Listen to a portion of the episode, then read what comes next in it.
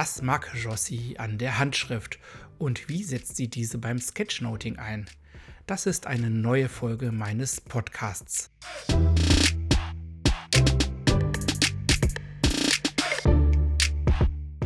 Na, schreibst du schön?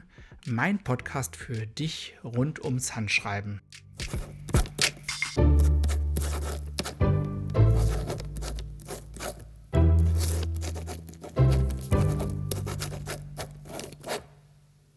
Es gibt hier nun drei Sonderfolgen, das ist die Folge 2 und sie alle handeln von der langen Nacht des Schreibens. Da kannst du völlig kostenlos an Seminaren teilnehmen. Und Jossi Bruns ist eine Referentin für Mia Scribbo. Sie liebt das Sketchnoting und sie liebt die Handschrift.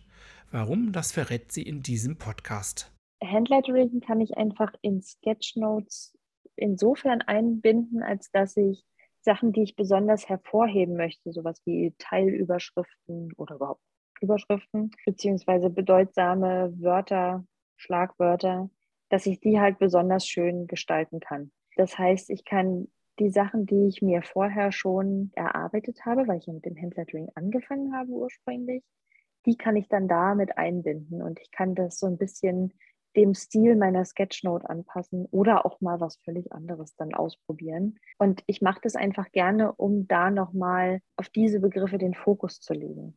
Normale Handschrift ist ja auch vorhanden in Sketchnotes. So, und deswegen kann man das dann nochmal gut voneinander abheben. Handlettering ist quasi gemalte Typografie. Für Handlettering nimmt man sich ein bisschen mehr Zeit. Man setzt jeden Buchstaben ganz bewusst, ganz genau, mit viel Überlegung, auch da viel Planung.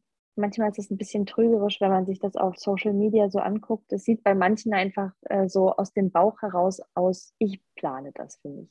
Ich überlege mir, wo ich welchen Buchstaben hinmache. Ich male das mit Bleistift vor. Ich male mir zumindest Grundlinien immer noch, dass ich gerade auf einer Linie schreibe. Ich bin ein sehr haptischer Mensch. Mir ist es ganz wichtig, Sachen zu fühlen. Und das kann ich, wenn ich mit der Hand schreibe, viel besser. Dann kann ich das Papier anfassen, dann habe ich ein Schreibgerät in der Hand, am liebsten einen Füller. Dann kann ich auch wirklich in diesen Schreibprozess richtig reinfallen und alles andere um mich herum ausblenden. Das kann ich nicht, wenn ich Computer sitze zum Beispiel. Ich finde, Handschrift ist was wesentlich Persönlicheres als einfach nur was am Handy geschriebenes oder am, am Computer abgetipptes. Es ist einfach Ausdruck dessen, was man selber kann, macht, fühlt weil Handschrift sich ja auch immer anpasst an die eigene Stimmung, die Tagesform, an die Tageszeit. So und zeigt immer ein bisschen was von dem, was man gerade selber ist und fühlt. Und deswegen ist mir das auch sehr wichtig, dass ich viel noch mit der Hand schreibe. Also ich habe keinen digitalen Kalender für die Schule oder so oder für die Arbeit. Ich mache das alles per Hand. Ich brauche Notizbücher, ich brauche Papier und Stift. Ja, ich habe auch ein iPad und ja, es macht auch Spaß, damit digital was zu machen, aber es macht viel mehr Spaß für mich, mit der Hand selber was zu schreiben und dann am Ende so ein richtig echten Brief in der Hand zu haben und im Gegensatz zu einer Datei, so einer unpersönlichen, die dann irgendwo abgelegt wird in irgendeinem Ordner. Ja, sehr schön, das sagt Josie dazu. Sie ist Referentin der Langen Nacht des Schreibens am 25. Juni hier für Mia Scribbo, virtuell oder auch auf Seminaren hier direkt vor Ort in Köln. Melde dich jetzt an und besuche ein Seminar bei ihr.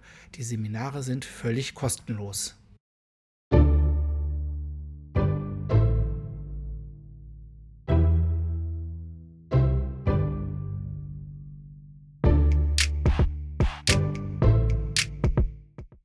Hat dir der Podcast gefallen? Hast du noch Fragen? Dann schreibe mir doch entweder an office.miascribo.com oder auch sehr gerne über die Kommentarfunktion meiner Social Media Accounts, also zum Beispiel über Instagram oder LinkedIn.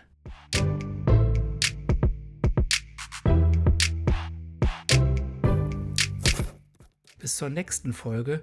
Wir hören voneinander. Dein Jörg.